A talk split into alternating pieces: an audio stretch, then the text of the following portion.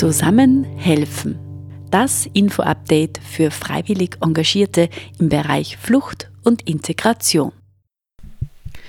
Hallo und herzlich willkommen zum Zusammenhelfen Podcast. Mein Name ist Andrea Meyerwöger und ich darf euch durch diese Podcast-Folge wieder begleiten.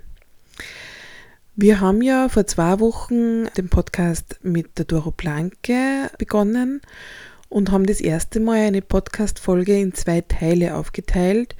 In der ersten Folge ist hauptsächlich darum gegangen, wie die Situation in Griechenland aktuell ist, also auf den griechischen Inseln und auf dem Festland.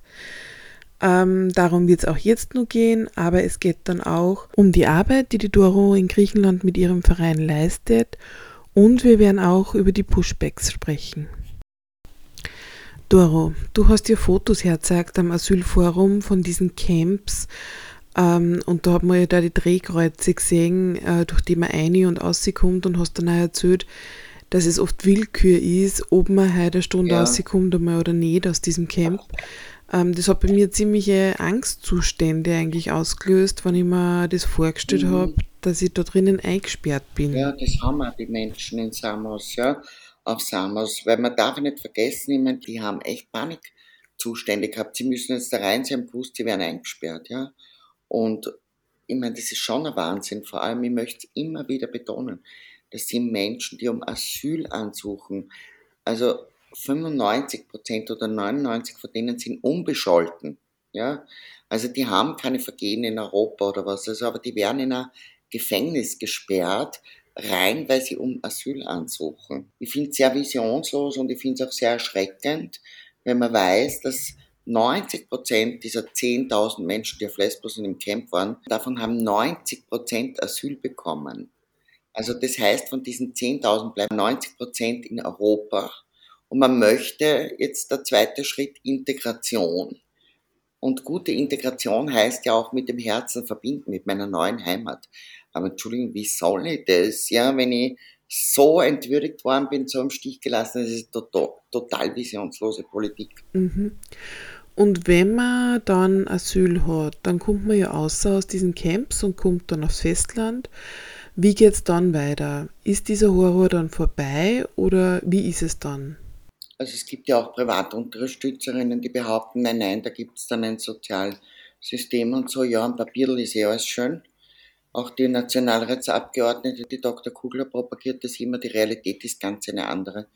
Die Leute haben natürlich überhaupt kein Geld mehr, weil der griechische Staat ja sofort nach Erhalt des Asylbescheids einen Monat später sämtliche Grundversorgung streicht. Dann warten sechs, sieben Monate auf ihre Reisedokumente. Also sie sind schon sechs, sieben Monate ohne Geld auf, de, auf den Inseln, bis sie dann aufs Festland kommen. Also die Leute haben überhaupt kein Geld mehr, müssen sie oft Geld ausborgen für das Fähreticket. Ja. Und dann geht's, geht nämlich meiner Meinung nach nur das ärgere Drama los, ähm, weil die haben jetzt Asyl und die kommen in der Stadt an und wir haben das bei sehr vielen Menschen gemacht, weil wir einfach das dokumentieren wollten, Familien und Alleinreisende gebeten, in die Camps, in die großen Thessaloniki, Athen zu gehen und zu fragen, habt ihr einen Platz für uns? Ja, da war dann die Antwort, ja bitte kommt in zwei Monaten wieder. Also alleinreisende Familien mit drei, vier Kindern in zwei Monaten. Also Obdachlosigkeit. Äh, die soziale Unterstützung, die würde es prinzipiell geben, aber das wären dann 350 Euro oder so. Aber äh, die kommen nicht hinein, weil du brauchst dafür eine Meldeadresse. So, wer gibt ähm, einem Afghanen, einem Syrer, einem Somalier oder einer Somalierin oder Syrerin oder Afghanin eine Wohnung, wenn du kein Griechisch sprichst, keine Arbeit hast, kein Geld für eine Kaution? Also das ist ja äh, äh Katze, die sich im Schwanz beißt. Drum sind auch diese großen äh, Homeless-Zahlen, also Obdachlosen-Zahlen. Wir wissen das sehr genau von unseren Partnerinnen DCI, Defense Children International, mit denen wir das Rechtsberatungsprojekt auf Lesbos machen. Und das ist ein Wahnsinn. Da müssen dann alleinerziehende Mütter sich prostituieren, damit sie ihre Kinder ernähren können. Ja, ähm, man schickt quasi die Leute in die Kriminalität, Drogen, Diebstahl, ja. Ja, was sollen sie machen? Sie leben auf der Straße, ja und haben keinerlei Unterstützung. Da ist natürlich, und darum, äh, die Courage hätte ja mit der Katharina Stemberger, Dr. Judith Kohlenberger haben sie eine tolle geordnete Rettung, hat der Plan geheißen, ja. Dass man einfach verteilt und dass Österreich zum Beispiel 100 Familien, ich meine, ist so lächerlich, ich mag die Zahl gar nicht aussprechen, ja. Bei den Ukrainerinnen hat man dann gesehen, was möglich und was geht, ja. Ähm, also mittlerweile reisen die Leute, dann borgen sie von irgendwelchen Freundinnen oder Verwandtschaft oder haben ja viele Freundinnen und Verwandte schon in Europa, die schon situiert sind, die eine Arbeit haben, einen Beruf haben, Wohnungen haben, borgen sie dann das Fluggeld aus und fliegen Deutschland, Österreich, überall hin. Ich meine, man hat ja jetzt gerade, Pro Asyl hat jetzt gerade berichtet, 50.000 Leute aus Griechenland sind jetzt in einem Verfahren in Deutschland, um noch einmal um Asyl anzusuchen, ist eigentlich ein Witz.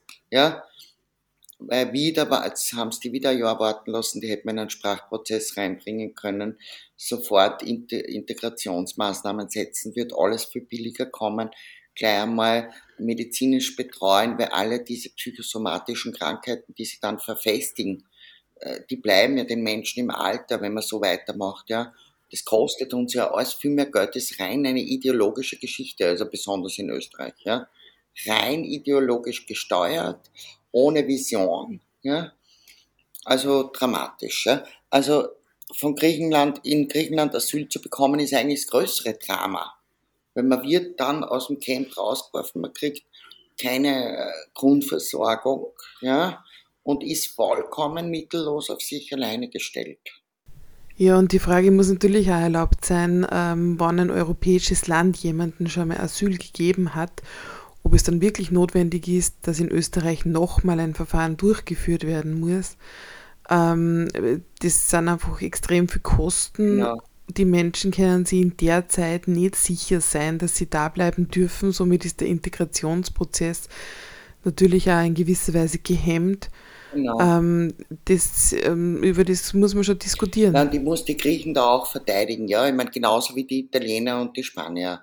Also, das kann ja nicht sein, nur weil du jetzt am, im Mittelmeer oder in der Ägäis oder so deine Außengrenzen hast, dass die alle Leute, die kommen, und das sind ja wenige im Vergleich, bitte, wenn man UNHCR schaut, wie viele Menschen jetzt im Moment auf der Flucht sind, ja, sind es ja relativ wenige und wäre ja vollkommen easy zu tragen für Europa, ja. Wenn da ein guter Gemeinschaftssinn wäre, ein guter Fluss miteinander, ich meine, das war ja ursprünglich, war ja Lesbos eigentlich nur ein Aufnahme, ein Registrierungszentrum, ja. Aber man hat die Leute einfach dort sitzen lassen. Der Minister wollte es nicht am Festland, weil er gewusst ja. hat, das nimmt sich keiner der europäischen Mitgliedstaaten, weil Deutschland hat dann propagiert, wir haben jetzt 1500 genommen nach dem Brand. Das waren aber hauptsächlich Leute, die eh schon Familiennachzug äh, bestätigt gehabt haben oder bevorstehend gehabt haben, also auch wieder so eine Irreführung. Ja.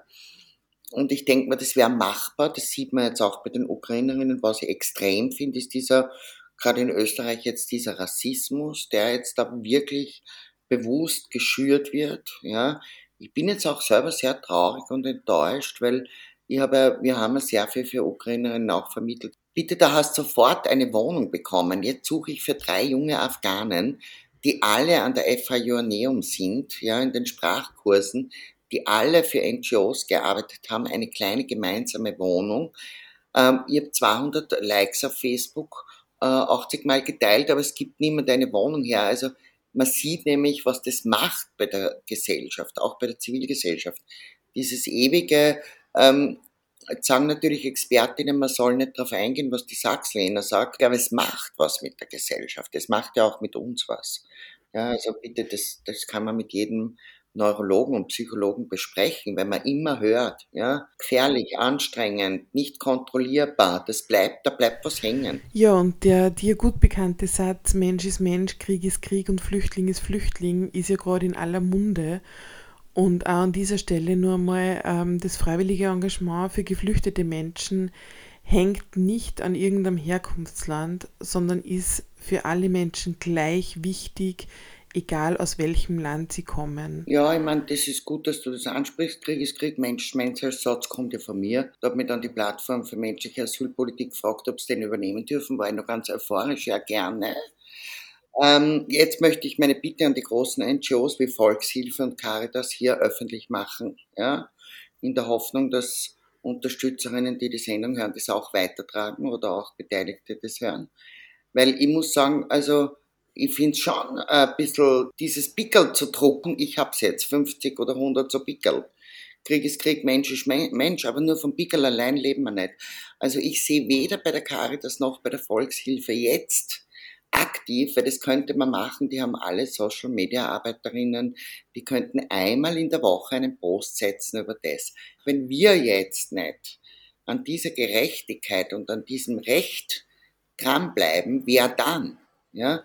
Und das ist schon was, was mich sehr traurig stimmt. Ich habe, wo ich dann auch Rundschreiben schreibe und immer wieder von denselben Asylkoordinationen von euch und so eine Rückmeldung kriege, ja, und andere schweigen das Thema tot. Ich möchte doch wieder meine Kolleginnen dazu animieren, dass wir nicht Asylsystemerhalterinnen sind, ja, sondern dass unsere oberste Botschaft ist, dass wir und auch unsere oberste Arbeit, dass das ähm, unterbrochen wird, dieses System, weil die Rechten halten uns ja, ist immer die Frage, sofort, wenn du über was aufregst, schreibst runter, aber sind sie nicht angestellt? Ja, bin ich, finde so wie du auch. Und wie der Lukas Galleit und Christopher finde ich ja nicht schlimm, weil ich kenne ja auch keinen Handwerker oder keinen Schlosser oder keinen Techniker, der jetzt gratis arbeiten geht. Ja. Nur, ich möchte schon dazu sagen, wir haben vorher Berufe gehabt und wir werden es auch nachher haben. Also ich bin jetzt nicht äh, in dieser Freude, dass jetzt weiterhin für Flüchtlinge geben soll. Mein oberstes Motiv ist, dass wir arbeiten, dass sich die Situationen für die Menschen verbessern. Und ich bin für, für Freiwilligenarbeit, weil das ist äh, ein Dienst an der Gemeinschaft. Bin aber nicht dafür, dass die Zivilgesellschaft alle Arbeiten für die Geflüchteten trägt. Das ist eine Aufgabe des Staates. Also wenn ich weiß, was da manche NGOs und manche Privatleute für Geld hineinpumpen, ja, um Dinge zu erledigen, die eigentlich der Staat machen müsste. Ja? Also Deutschkurse. Die Afghanen kriegen immer noch beim ÖEF keinen Deutschkurs, weil sie, weil sie nicht auf der Liste stehen, dass sie sehr wahrscheinlich Asyl bekommen. So eine Trottelhaftigkeit. Seit August letzten Jahres haben die Taliban das Land eingenommen. Wenn jemand der Regierungsverantwortlichen meint, dass sich das in ein paar Jahren, in einem, zwei, drei Jahren ändert, bitte an mich schreiben. Ja, und weil du gerade die Vereine und eben auch die Volkshilfe und die Caritas angesprochen hast, äh, muss ich ein bisschen aus Oberösterreich erzählen. Wir haben immer verschiedene Kooperationen, unter anderem eben war gerade der Umbrella March äh, immer am Weltflüchtlingstag oder rund um den Weltflüchtlingstag. Und da ist eben genau um diesen Slogan Mensch ist Mensch, Krieg ist Krieg und Flüchtling ist Flüchtling ähm, gegangen und mit den Forderungen eben, dass alle Menschen ähm, das Recht auf Flucht haben sozusagen. Und da äh, sind auch immer Kooperationspartnerinnen äh, die Volkshilfe und die Caritas. Und da muss ich jetzt da meine Lanze brechen, da ist die Zusammenarbeit in Oberösterreich sehr gut. Aber um jetzt zurück auf Griechenland zu kommen, ihr habt ja ganz viele verschiedene Projekte laufen und auch neue gestartet. Kannst du uns da ein bisschen was drüber erzählen? Ähm, also sehr großes Projekt ist die Lebensmittelverteilung für alle Refugees, die außerhalb des Camps leben. Familien und Alleinreisende sind über 200 Personen. Ich muss jetzt sagen, bitte nicht mich aufhängen, weil ich bin jetzt gerade in Graz und das ändert sich wöchentlich auf oder ab. Ja. Aber da kriege, äh, kriegt jede Person Trockenlebensmittel, frisches Gemüse, frisches Obst, äh, auch Fleisch. Ähm, auch Putzmittel teilweise. Also wir schauen, dass wir so ein Paket zusammenstellen können, dass sie quasi eine Woche halbwegs über die Runden kommen.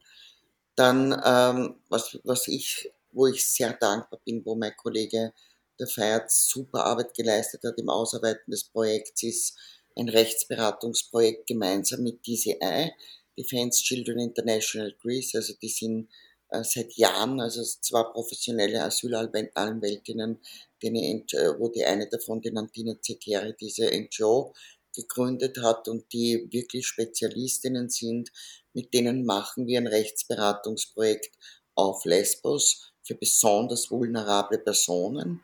Jetzt ist mir auch im Moment gerade wichtig, dass die New Arrivals und die Miners, also die, die Minderjährigen, eine gute Rechtsberatung bekommen, weil die kriegen sehr viele Zettel, äh, sie sollen zurückgeschickt werden in die Türkei, was nämlich dann heißt, dass sie illegal im Land sind. Man braucht ihnen schon wieder nichts zahlen, kann ihnen alle Dinge wegnehmen, alle äh, Unterstützungen.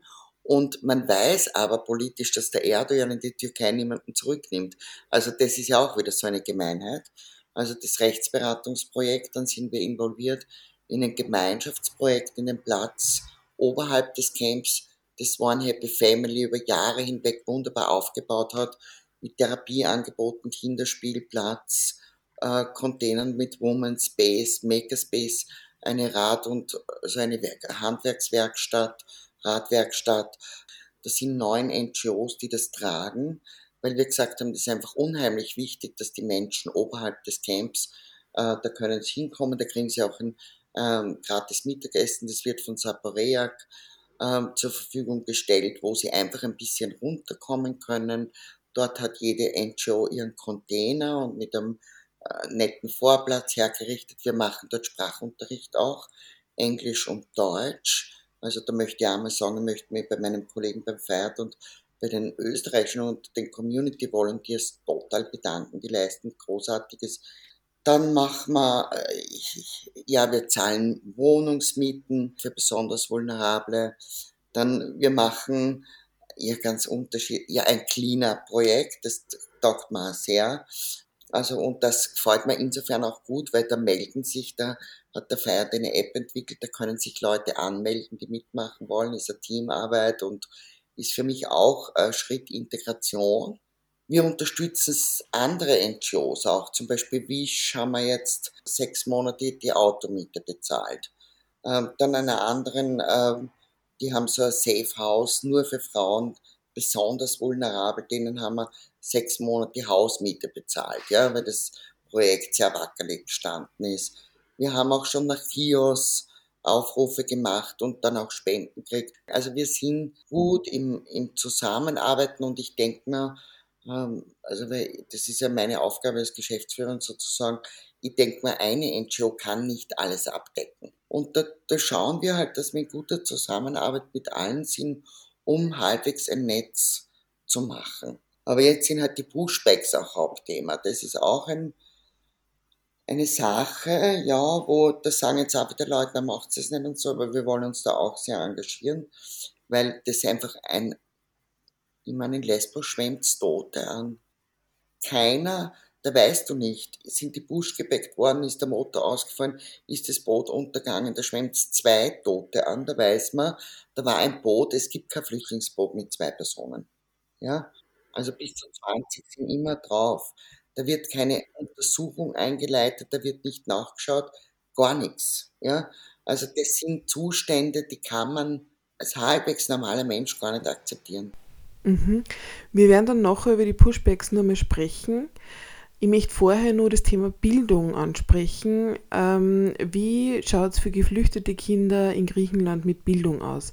Also in die Camps wird es jetzt nicht äh, so toll ausschauen, das ist mir schon klar. Aber Kinder, die nicht mehr in den Camps sind und einen Status haben, die müssten ja eigentlich den, gleich, die gleichen Möglichkeiten haben wie jedes griechische Kind auch, äh, zur Bildung zu kommen. Also es ist so theoretisch, ja. Ja? Nur da kommen jetzt die Faschos wieder am Plan. Ich erzähle eine kleine Geschichte. War eine Familie mit vier Kindern, hat eine Wohnung gehabt, erster Schultag, rennen die ganzen Eltern zusammen. Ich meine, das ist Tatsache, was ich da erzähle. Ja? Und machen einen Protest vor der Schule, sie wollen diese Kinder nicht in der Schule. Dann ist der Direktor umkippt, hat gesagt, gut, diese Kinder nicht in meine Schule. Also das ist es so, ja. Äh, und äh, am Festland ist es sehr schwierig. Ich meine, da können auch einzelne Posten, habe Schulplätze für Kinder gefunden. Ich arbeite für ein Asylsystem. Ich will nicht, ich meine, Sie sehen Österreich, also kennst wen, äh, kriegst einen Deutschkurs, kennst niemanden. Das ist für mich ganz arg, ja, obwohl wir uns dem natürlich auch bedienen mit der FH und so, aber es ist ganz arg, gleiches Recht für alle. Und in den Camps, also es ist jetzt so, dass gesagt haben, jetzt herrscht die Schulpflicht für die Kinder, haben die Griechen gesagt. Ja. Dann kommen die Kinder dort in Klassen, ähm, wo sie auch nicht gern hingehen, weil sie nichts verstehen. Und dann wird immer wieder im Camp herumposaunt, die Kinder kriegen jetzt Schule im Camp. Das ist dann eine Stunde Englisch am Vormittag und, äh, weiß ich nicht, malen und zeichnen. Also Andi, bitte, wenn ich zu dir sage, mein Kind geht in die Schule, ja, Entschuldigung, dann erwarte ich mir Geografie, Mathematik, Englisch, äh, ja, also das mit Stundenplan, mit Tests. Dann darf man auch eines nicht vergessen, die Mütter und Väter dieser Kinder sind dermaßen ähm, erschöpft, ja, traurig, ähm, verzweifelt, das belastet doch ein Kind, ja. Was soll dann ein Kind in die Schule gehen und hört die Mutter weinen jede Nacht? Also das muss man sich einmal alles überlegen. Und ich weiß das, ich, ich kenne Posts von Leuten, die die eine Familie fördern, bin ich wahnsinnig dankbar, aber bitte reden wir über das, was Sache ist für die meisten. Ja, also auch das Thema Bildung schwierig. Ähm, dann kommen wir zum Thema Pushbacks. Ich weiß, dass das für die bzw. für euch nicht ganz ungefährlich ist, darüber zu sprechen. Ähm, nichtsdestotrotz sind wir natürlich trotzdem alle auf eure Berichte angewiesen, weil ihr das dort direkt erlebt. Und darum sind wir froh, wenn du uns zumindest einen Teil davon erzählen konntest. Also das ist ein Thema, das mir aus zwei Gründen irrsinnig betroffen macht.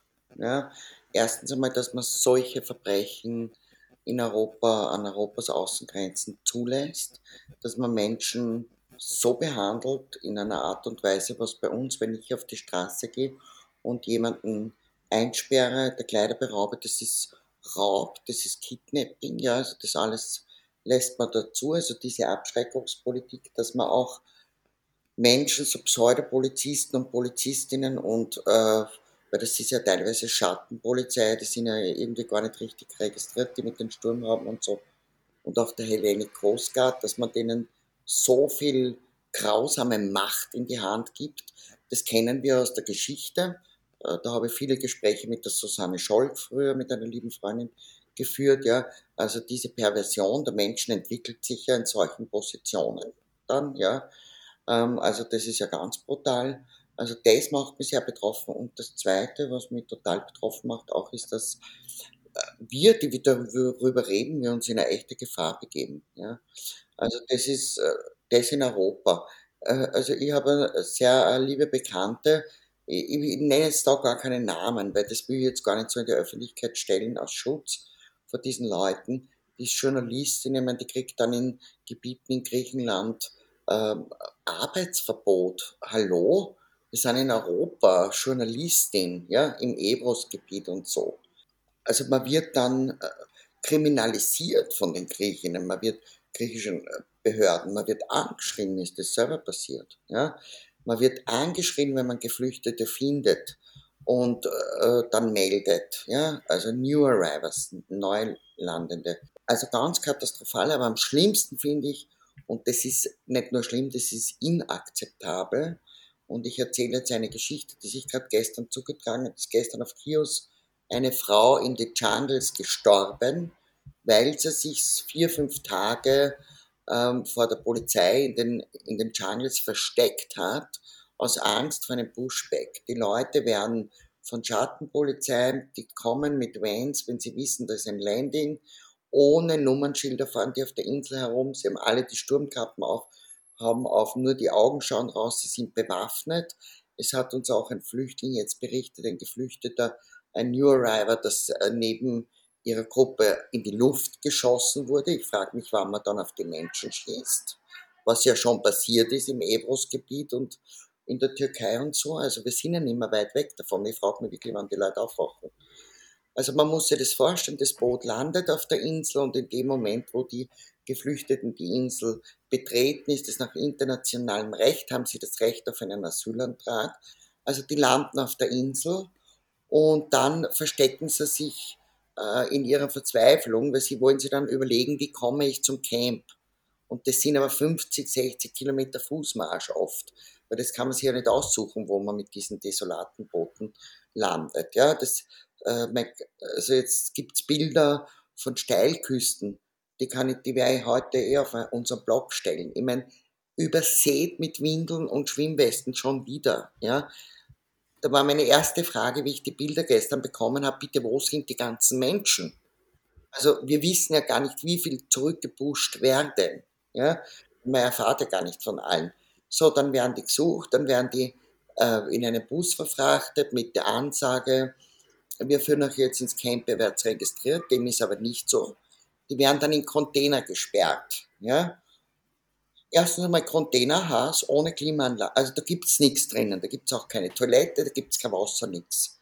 Da werden die eingesperrt, da wird gewartet bis zum Morgengrauen meistens oder Abenddämmerung, aber ich glaube eher Morgengrauen höre ich mehr Fälle. Und da werden, müssen sie sich nackt entkleiden. Sie werden allen ihren Schmucks, ihre, ihre, ihre Habseligkeiten beraubt, Geld, Handy. Es wird alles weggenommen und die Leute, die Behörden, die Polizei behält sich das ein. Die kriegen das als Prämie, dass die gejagt haben. Ja?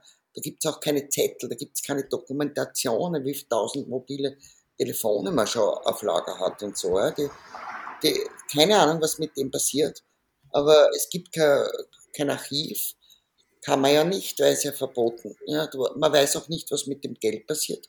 Die Leute haben auf 400, 500 Euro eingesteckt, das ist alles weg, neben der ganzen Demütigung. Ja.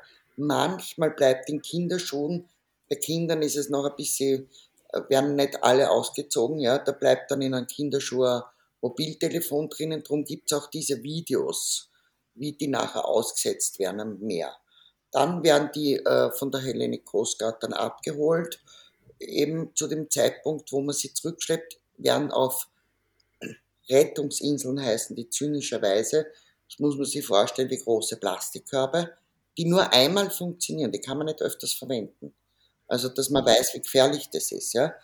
Werden sie mit, äh, mit Schnüren quasi oder Seilen nachgeschleppt von Hellenic Coast Guard Schiffen und werden äh, in die Mitte dieser Meerenge da zwischen sind nur zwölf, im kürzesten Abstand, 12, 13 Kilometer bis zu 20 werden sie an die Wassergrenze der türkischen äh, Gewässer gebracht. Dort werden sie ausgesetzt. Da gibt es auch Videos, wo die Hellenic Coast dann wegfährt und die Leute irrsinnig weinen und verzweifelt sind, weil man weiß nicht, kommt der Wellengang oder was, die sehen die türkische Küstenwache noch nicht und die wird dann informiert und die sollte sie dann wieder abholen. Ja. Äh, die Helene Kosgard hat letztes Mal, wurde ich informiert, gerade zugeschaut, wie ein Boot kurz äh, vor der Insel untergeht. Also Wasser nimmt, die rühren sich keinen Millimeter. Ja. Also das ist eine Katastrophe, was da passiert. So läuft es ab und dann werden sie, es ist dann der Pushback aufs Meer. Und in der Türkei ist dann auch grausam, weil viele von denen verhaftet werden und in ein, äh, in ein türkisches Gefängnis kommen. Ich glaube, ich brauche niemandem sagen, was das heißt. Und dann die Familien oft zerrissen werden, weil da gibt es dann eigene Camps für Männer, eigene Camps für Frauen und Kinder, bis sich die wieder wiedergefunden haben. Also alles eine Katastrophe und ein Verbrechen. Ja? Und wenn dann der Innenminister, das möchte ich noch schnell sagen, oder die Frau Sachs-Lehner dann sagen, wir brauchen einen robusteren Außengrenzschutz, dann bitte ich die Österreicherinnen, sich zu überlegen, was ist denn jetzt robuster? Was ist jetzt robuster? Also spannen wir jetzt ein Netz im Meer und fangen es dort ab und sie ertrinken oder erschießen wir es. Reden wir Klartext. Was ist robuster als diese Methode? Ja, wahnsinnig erschreckend. Ähm, ich habe gar keine Worte dafür. Äh, wir sind leider schon am Ende unserer Podcast-Zeit. Wir hätten wahrscheinlich nur fünf Folgen drüber sprechen können, über eure großartige Arbeit vor Ort in Griechenland. Ähm, die ganzen Informationen äh, und laufenden Berichte über euch tun vor Ort gibt es auch auf deiner Website www.doroblanke.at. Dort findet man auch, wie man euch unterstützen kann. Äh, es gibt da ein Spendenkonto. Äh, und ich, ja, ich hoffe, dass ihr das noch ganz, ganz lang machen äh, könnt und auch macht, weil ich glaube, dass es euch noch lang braucht und äh, ich finde, dass ihr da einfach eine großartige Arbeit macht. Ich möchte mich ganz herzlich bei dir bedanken, Doro, dass du die Zeit heute genommen hast äh, und mit mir darüber gesprochen hast. Und ich wünsche euch einfach im Namen unseres ganzen Teams äh, alles Gute für eure weitere Arbeit und viel Ausdauer und Kraft. Danke. Danke, Andi, das ist lieb von dir. Dir auch, euch auch bei eurer Arbeit. Ihr macht ja einen wichtigen Job in Oberösterreich. Ja, das war's mit dem heutigen Zusammenhelfen-Podcast. Ich freue mich, wenn ihr in zwei Wochen wieder dabei seid.